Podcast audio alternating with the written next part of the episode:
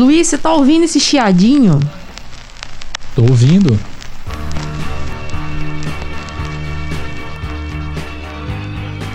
Você está ouvindo esse som encorpado?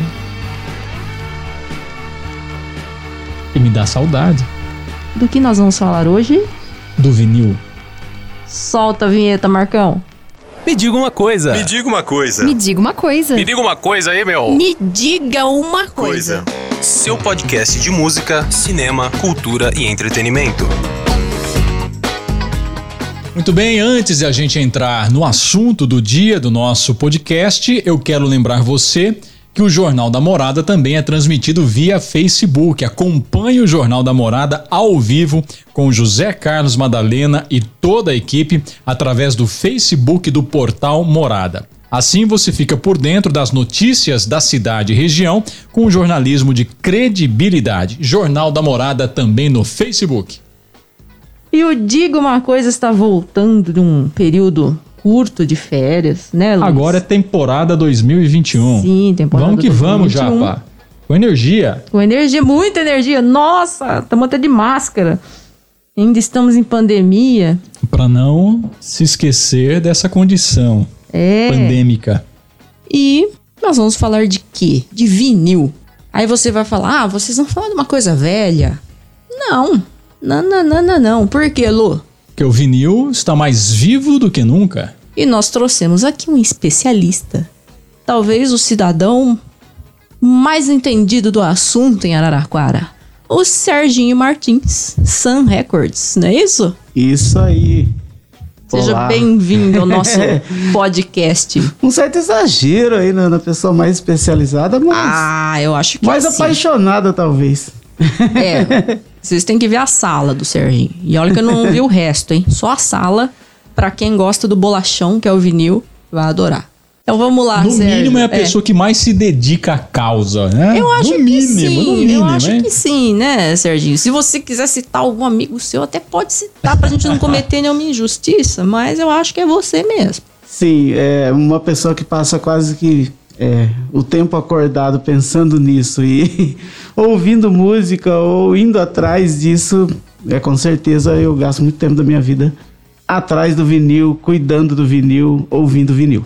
Ô Serginho, e quando é que começou o seu, a sua relação com o vinil? Normalmente a gente carrega isso como até memória afetiva, né? Quem cultiva o hobby ou quem tem uma boa relação com o vinil hoje é porque lá na infância é, passou muito tempo tendo contato pelos meios familiares ou na adolescência, ouvindo seus LPs e tal. Como é que começou o seu contato com o vinil, Serginho?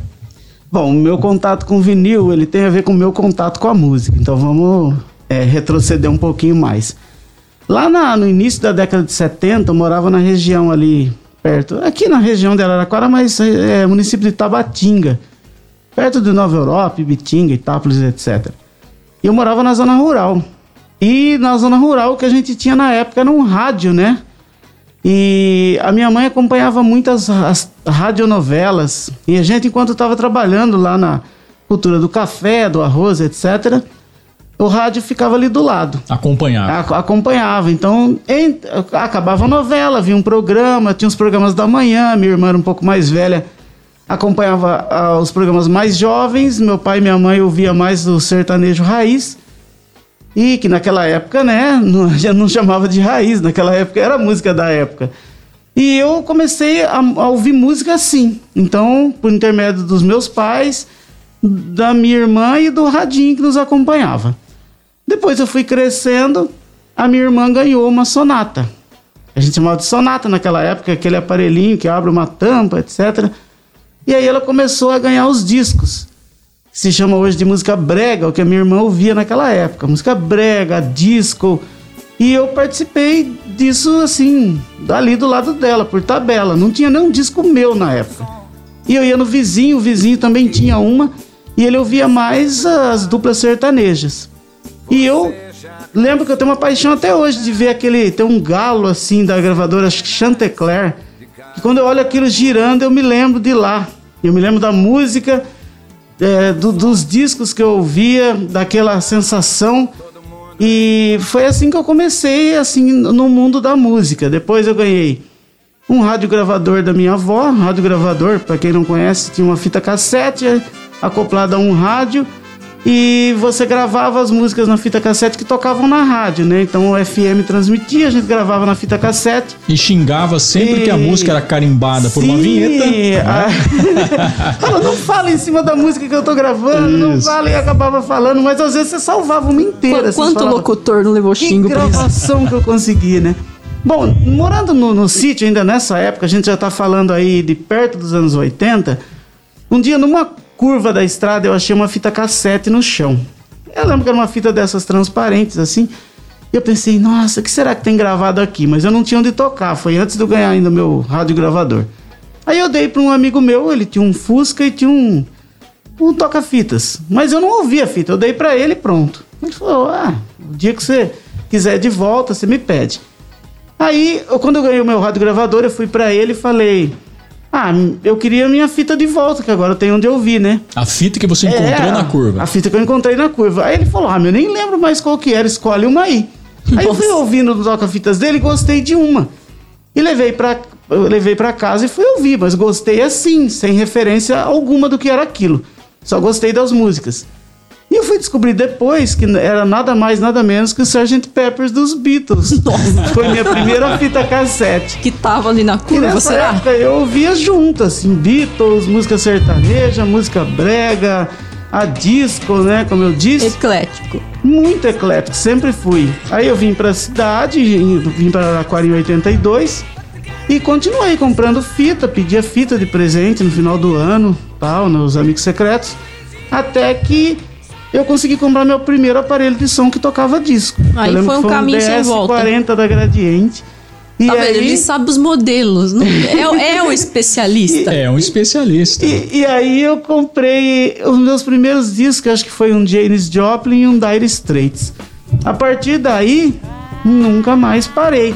Quer dizer, dei aquela pausa como todo mundo que colecionava vinil no final dos anos 80, acabou deixando de lado, né, o vinil e trocando por CD. É isso que eu ia te perguntar, né? Porque você conta É. essa trajetória que atravessa aí décadas, né? E nesse tempo todo a gente viu a ascensão do LP, né? E depois a ascensão né, do cassete, da fita cassete, né? Pela possibilidade de gravar o que se tocava no rádio, de fazer a sua própria seleção, que é uma coisa é, que o LP não dava, né? Você comprava o LP e o LP ainda remete muito àquela coisa do lado A e do lado B, né? Sim. É, as mais conhecidas estão no lado A. Eu sempre gostei mais do lado B.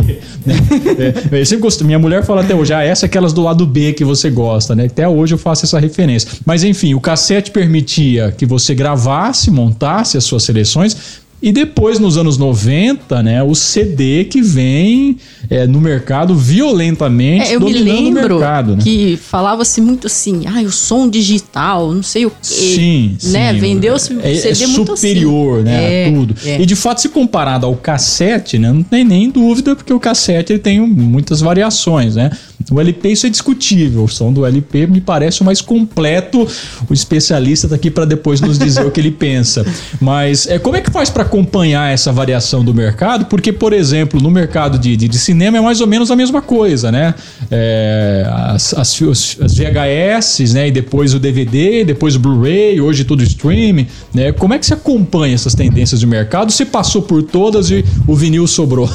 Não, então, foi assim. é, quando, nessa época do, do cassete, como vocês disseram, né? O cassete permitia tudo isso.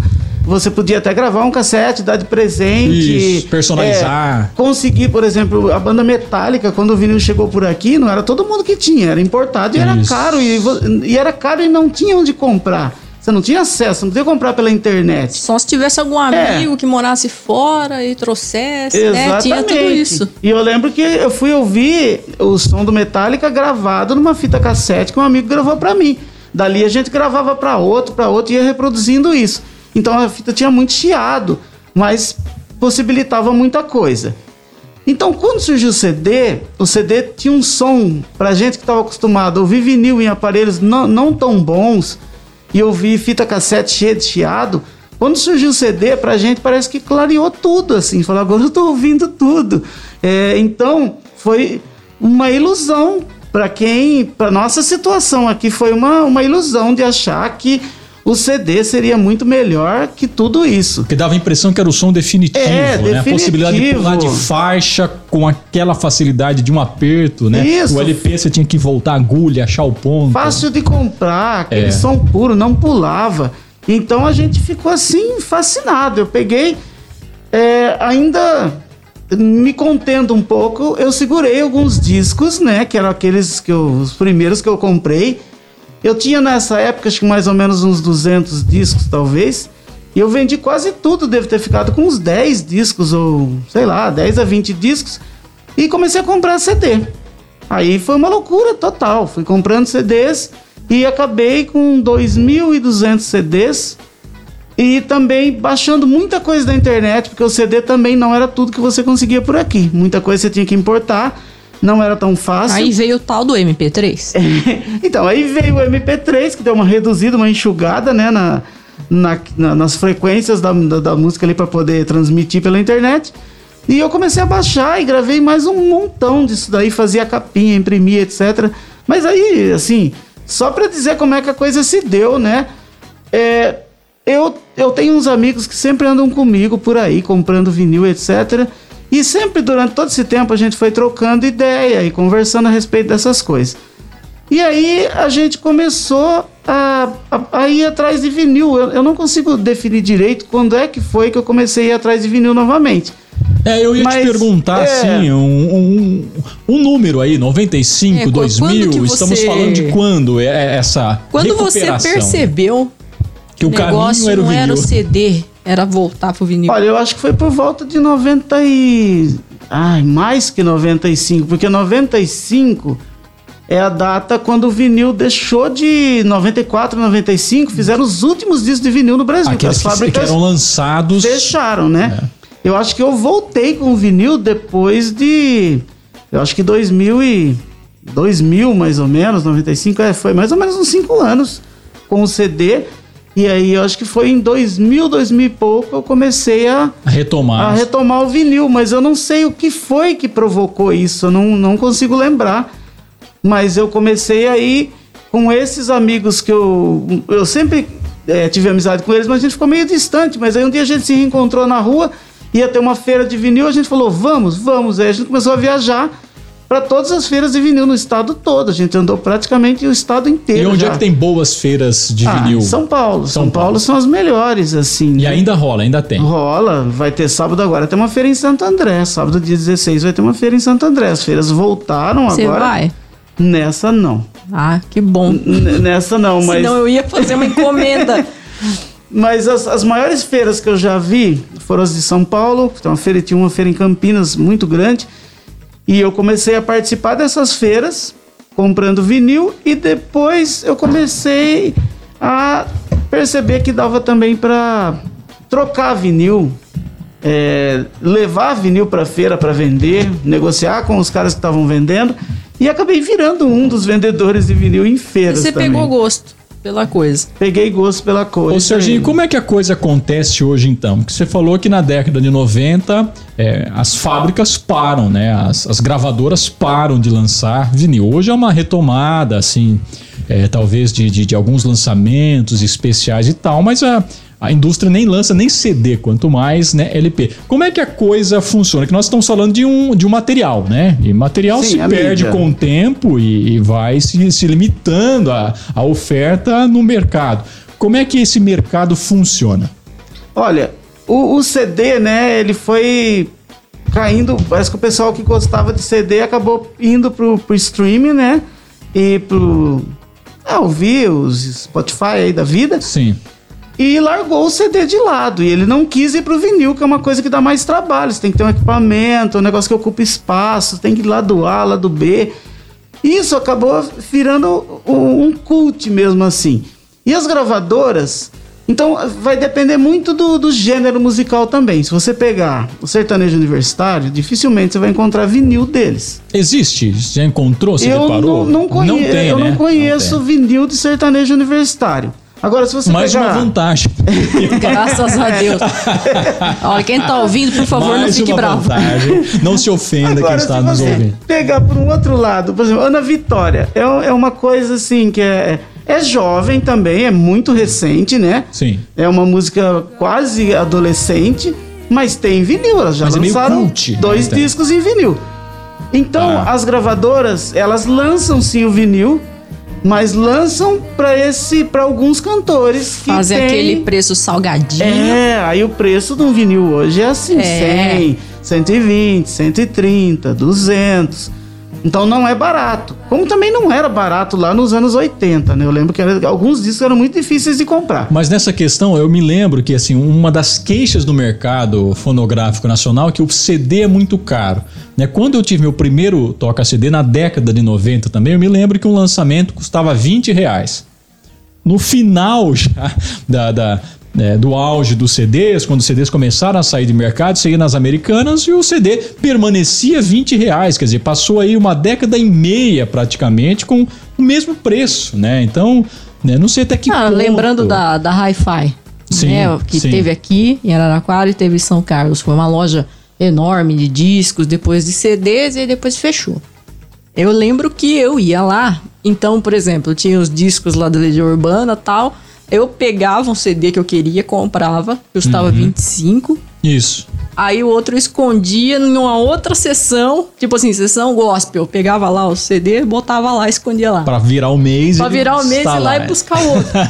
Quando era um duplo, custava uns 45. 45 Ficava reais. nisso. É, nunca saiu disso, né?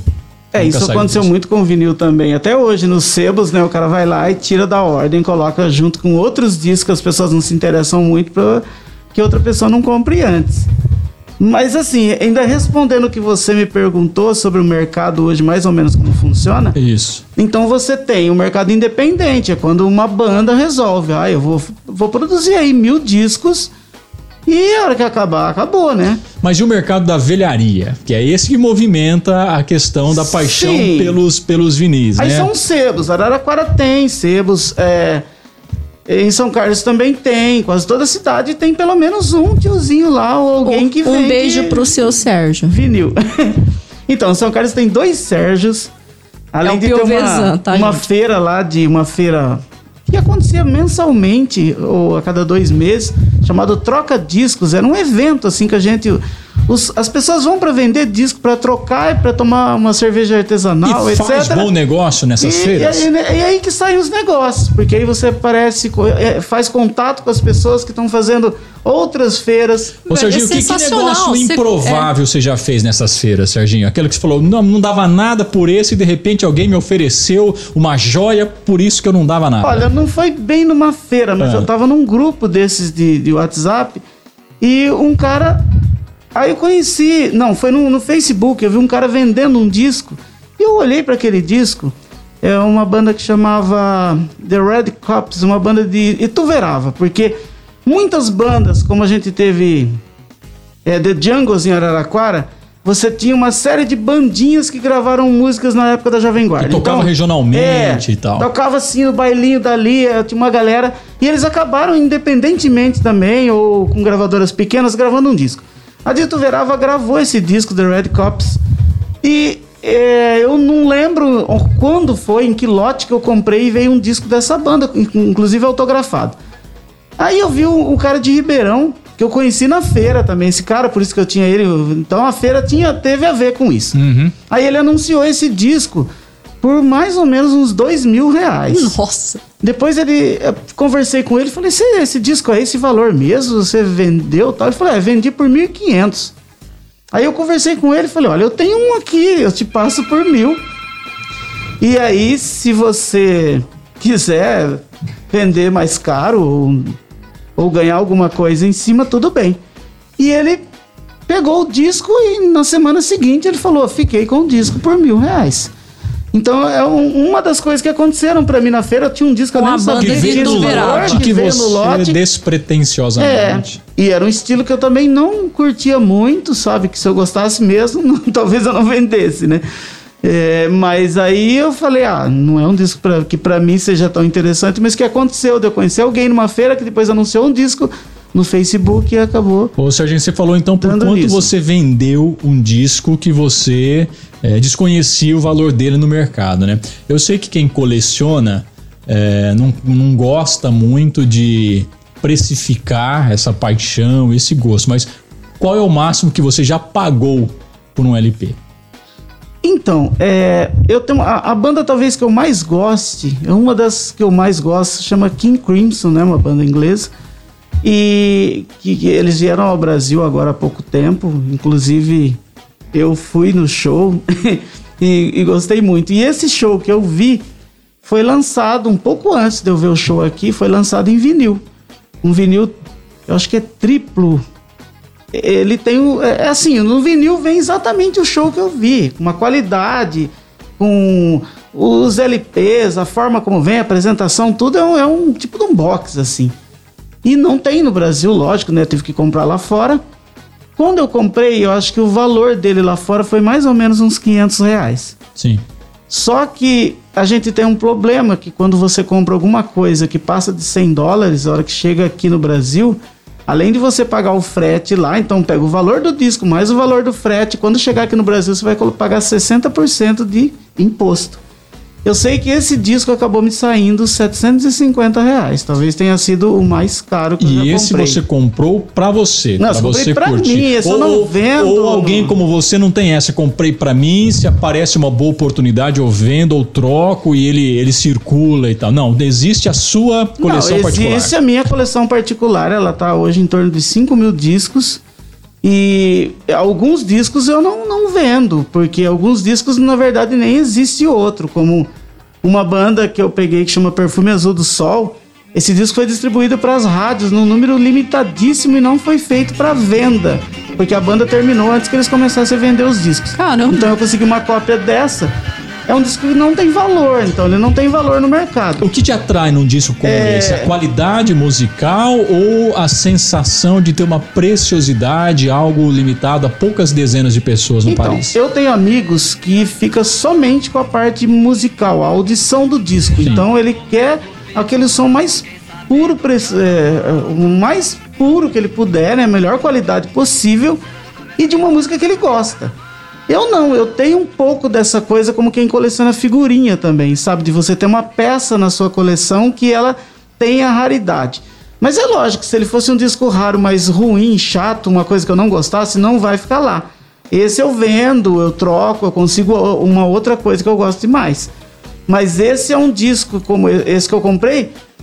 É, vou falar que eu não venderia. Eu só venderia se a pessoa me pagasse algo que compensasse eu comprar outro igualzinho, mais novo e sei lá. Eu vou ter um trabalho para fazer isso também. Se a pessoa quiser pagar tudo isso, tudo bem. Eu Mas vendo quem disco. sabe um dia eu consigo comprar aquele do David Bowie que você eu, eu peço um para você lá fora. Pô, mas olha quanto foi aquele? Ah, o Bowie eu não paguei tão caro. Eu acho que o Bowie eu paguei uns 300 reais. Mas é assim. É o que ela tá alô, falando. É um alô, disco, Madá, aumenta meu é um salário pra comprar esse. Azul, acho que ele é, né? Um disco triplo azul. Então, é, vamos situar Japa, ela recentemente aderiu a esse universo, né? Então ela Ganhei tá, de Natal uma vitrolinha. Ganhou uma vitrola de Natal, inclusive ela está tentando me levar para esse mundo, e, né? Mas venha, venha, Mas eu já sei, o Serginho me confirma. Primeira coisa que ele me falou quando viemos aqui hoje é que esse é um caminho sem volta uhum. e eu tô relutando. Laca, mas, deixa mas ele comprar uma tá vitrola. Tá absolutamente. Um dia eu fui num Aeroclube aqui em São Carlos, né, em Baté e São Carlos, e quem é apaixonado por aquilo, né, pra gente é um brinquedo, mas para aquelas pessoas Sim. não é um brinquedo, né? E elas me contaram um segredo do negócio para manter um hobby que aquele é um hobby caro, né? É, sem ter problema em casa, que é você jamais fala o preço que você pagou é, pelo, pelo aviãozinho, né? Pela, pela, eu não sei nem o nome, me desculpe o pessoal. Né, por que aeromodelo? Aeromodelo, ah. exatamente. Você jamais fala o quanto você pagou em casa pelo aeromodelo. Se você pagou 10 mil reais, 5 mil, você fala que custou 300, 350 para evitar problema em casa, porque em casa ninguém vai entender essa sua paixão. O problema do vinil um pouco hoje é o espaço, né, Serginho? Você precisa dispor de um espaço, né, para né? Não sei se isso é um problema, mas é pelo menos uma justificativa é de quem tem, ainda não Você não tem aderiu. que guardar ele de um jeito né, que não vai empenar, que não vai. É, isso Enfim, tem uma manutenção que tem que dar. Existe isso. Que é, cuidados básicos a gente tem que ter com os discos? Ah, um vinil, ele precisa de uma temperatura, né? Que Ambiente. Não, não pode passar de uns 40 graus, por exemplo, né? Então, se você tem nos dias que está muito calor, se o seu vinil não estiver bem acondicionado, ele pode entortar. E um vinil Uhum. torto não tem o que fazer.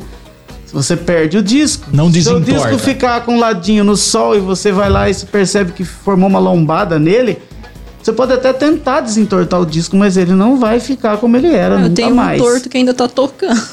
É, tem co- conforme a É lombada. um sobrevivente, ele Ele coitado. faz ali um, como se fosse um surfista, assim, a agulha faz aquele caminho, né? E você fica olhando, mas é desagradável ficar olhando para aquilo daquele jeito. É muito louco. Então, como a gente que gosta de vinil gosta de toda a estética da coisa, de ver a agulha trilhar perfeitamente em cima do disco, é, o som, tudo isso, é, tudo isso faz parte. Então, assim, você tem que ter uma estante, né, para o vinil ficar guardado em pé. Ele não pode ser colocado um em cima do outro por muito tempo, que provavelmente você vai ter esse problema num país quente como o nosso. E espaço, né?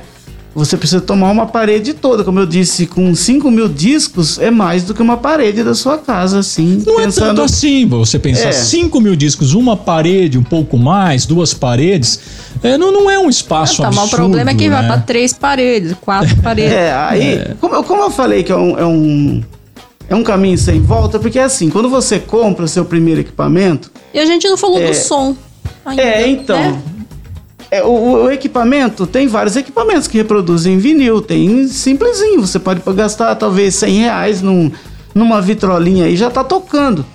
Mas você vai começar a perceber a qualidade depois, quando se fala que a qualidade do vinil ela é superior, a gente tá falando de equipamento de qualidade que consiga fazer isso. E aí você tem desde a agulha que encosta no vinil até chegar lá no alto-falante da caixa, você tem uma série de coisas nesse meio. Então você tem uma agulha que é ligada numa cápsula. Geralmente cápsula e agulha formam um conjunto de mesma marca. Depois essa cápsula é ligada num braço de toca-disco que também é de uma, já é de uma outra marca. E cada empresa se especializa numa coisa. Depois tudo isso vai estar no corpo de um toca-disco. Esse toca-disco vai estar ligado com cabos que já são de outra marca, que vão ser ligados num pré-amplificador. Às vezes o pré é uma marca e o amplificador é de outra. E depois para sair dali até a caixa de som, você tem mais dois cabos e finalmente você tem as caixas de som que são de outra marca. Agora, Serginho, uma coisa que intimida talvez as pessoas a entrarem nesse mundo hoje é justamente imaginar é, a facilidade ou não de encontrar é, esses itens à venda no mercado. Que eu me lembro, por exemplo, a questão da agulha, né? É, de vez em quando você trocava agulha. Não sei se isso ainda é uma prática ou se isso é só envolvendo agulhas ruins. Mas dá para comprar a agulha também é um mercado alternativo? Porque Então- isso se fabrica ainda, eu encontro essas Isso que eu tô agulhas. falando, tanto pro vinil quanto pros aparelhos, as- hoje em dia, qualquer banda de rock aí internacional que lançar um CD um- ou um novo disco, vai sair em vinil. Então lá fora a indústria está muito bem, a do Brasil também, e os equipamentos de som, mesma coisa. Você Estão tem voltando. gente fabricando toca-discos hoje, que nunca parou de fabricar, aliás, mas fabricando toca-discos muito melhores do que a gente ouvia lá no passado. Agora, são lojas especializadas, Ex- né? Eu não bato na, na porta de uma grande rede de magazine, eu não vou necessariamente encontrar. Aqui em Araraquara. Aí em Araraquara exemplo, você né? não vai encontrar, mas se você for em São Paulo, você vai ter lojas vendendo toca-discos bons. Lojas de toca-disco. Isso, só que aí você já tá falando, os valores são muito altos quando a gente começa a falar assim de toca-discos novos e de muita qualidade, você já fala a partir de dois mil reais. Então, ah, no passado, a gente, como eu falo, no passado a gente ouvia num aparelho que não era assim tão caro, etc. Hoje, se você pegar um aparelho de som, então tô falando do equipamento aí de caixa, cabo, é, o toca-discos e amplificador, que de boa qualidade, você vai entender o que é que se fala de um vinil. Um vinil novo, tocando num aparelho desse, a qualidade. E depois que você vai ouvir o CD, você vai falar: entendi agora onde está a diferença. É, tem todo um romantismo em torno de você colocar para tocar e ouvir ali o disco girando, a agulha em cima tal. Mas eu tô, quando a gente fala em qualidade de áudio, você precisa ter um equipamento desse, ou pelo menos ouvir uma vez na vida para você entender a diferença do vinil pro, pro um CD, por exemplo. Foi uma aula. Foi uma aula. isso aí. Quais segmentos hoje são aqueles que é, mais procuram ter um segmento? Os fãs de rock, os fãs de MPB, ou, ou é bem variado o público daqueles que apreciam o som de vinil? O público é bastante variado. Eu lembro que uma vez, uma das coisas que eu tava numa feira vendendo discos e eu tinha um disco da Liza Minnelli do filme Ai, qual foi? Então, um filme famoso da Liza Minnelli. É, Cabaré, exatamente. Cabaré, é, o que eu tinha era dos anos 60, final dos anos 60, acho. Com a que a gente chama de capa sanduíche, que é uma capa de disco que ele vem com plástico que. Ele é todo envolvido com plástico que fica mais ou menos como se fosse uma almofadinha, assim. Você pega o disco ele fica até macio por causa dessa capa. E eu tava com esse disco lá e pensei, meu, quem será que vai comprar esse cabaré, né? Chegou um menino, ele tinha mais ou menos uns 16 anos, ele não tinha 18 ainda, com umas amiguinhas, e ele pegou esse disco, abraçou o disco e falou: Não, eu quero, é meu, é meu, é meu. Comprou o disco e eu fiquei assim muito impressionado, porque, ó, você pega um filme, né? Você que é cinéfilo, sabe, é um filme, é um musical lá do passado, e um garoto comprando esse disco. Então é assim, você tem muitos jovens nas feiras de disco é, procurando principalmente disco dos Beatles.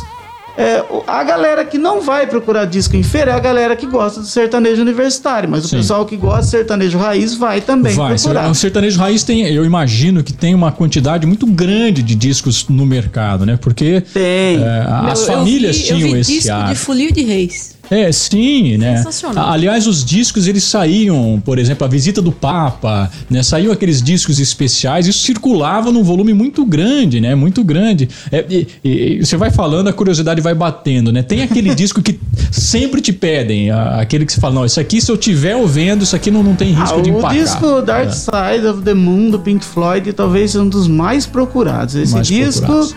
É, é aquele assim que todo mundo, ah, tem o Dark Side.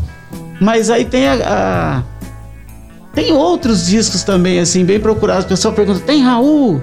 Ó, Raul, Beatles. Aí, se você for pro lado do rock, quase qualquer disco de rock tem uma aceitação boa. Então, no mercado, os discos de rock têm maior valor.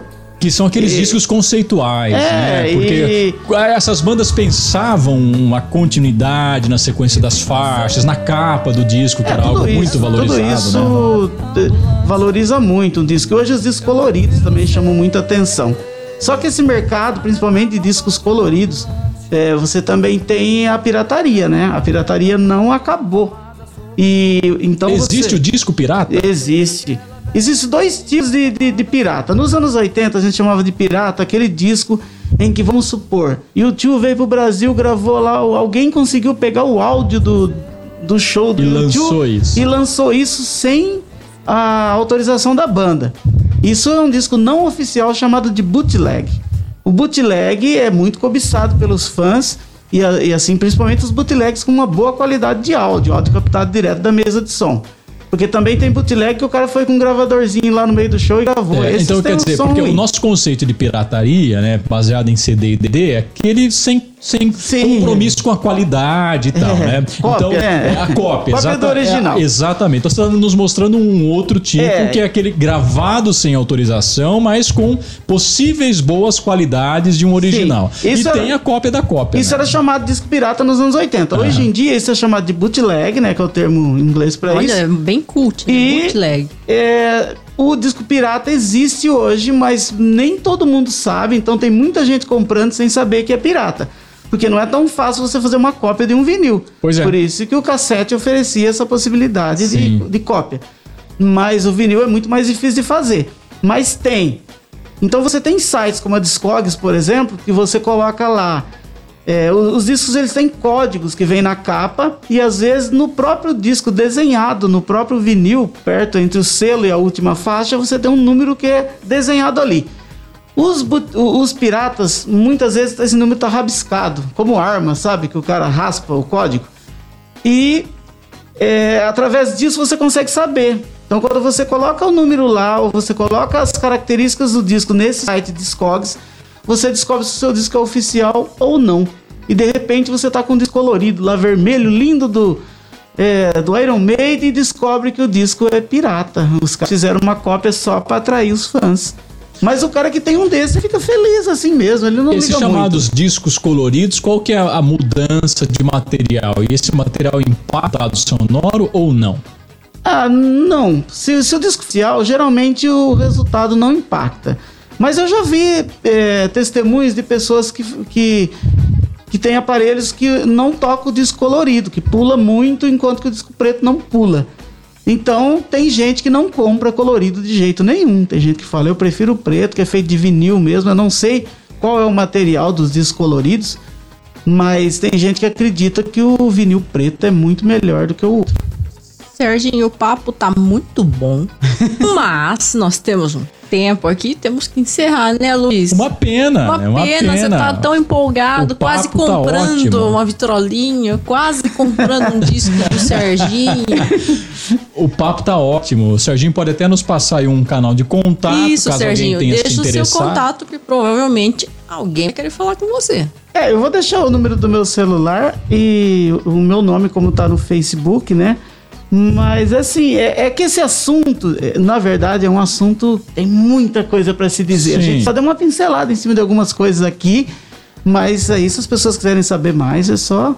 O meu telefone é 992282341. 016, se alguém estiver fora de Araraquara. WhatsApp aí, é só chamar. E eu- no Facebook eu tô como Sérgio Aparecido Martins. Eu vou estar lá assim. Adiciona lá. Socialmente vestido, mas aquilo é uma brincadeira, porque eu não sou nada disso. Você, quando Odeio for chamar no bate-papo, é, ele só aceita se for senhor Sérgio. Menos É. do que isso, ele nem responde as mensagens. Né, Sérgio? Serginho, muito obrigada por estar aqui com a gente. Foi um papo muito legal. Inclusive, até já comprei um disco aqui. O Luiz Antônio tá pensando ainda nos discos do Alceu Valença, né, Serginho? E é isso. Me diga uma coisa, volta na próxima. Não, volta daqui 15 dias. Cada 15 dias a gente tem um encontro aqui já, pá. Isso, encontro e é marcado. pra valer. A gente, vamos justificar uma temporada é, de férias curtíssima. A Japa Umas duas, foi três pras semanas. Ilhas Maldivas. Isso, é? Luiz Antônio foi pra Itália. Eu fui pra Itália, Não pegou corona, graças a Não, Deus. É, mas já, já estamos de volta aqui pro Diga Uma Coisa 2021. Tchau. Me diga uma coisa. Me diga uma coisa. Me diga uma coisa. Me diga uma coisa aí, meu. Me diga uma coisa. Seu podcast de música, cinema, cultura e entretenimento.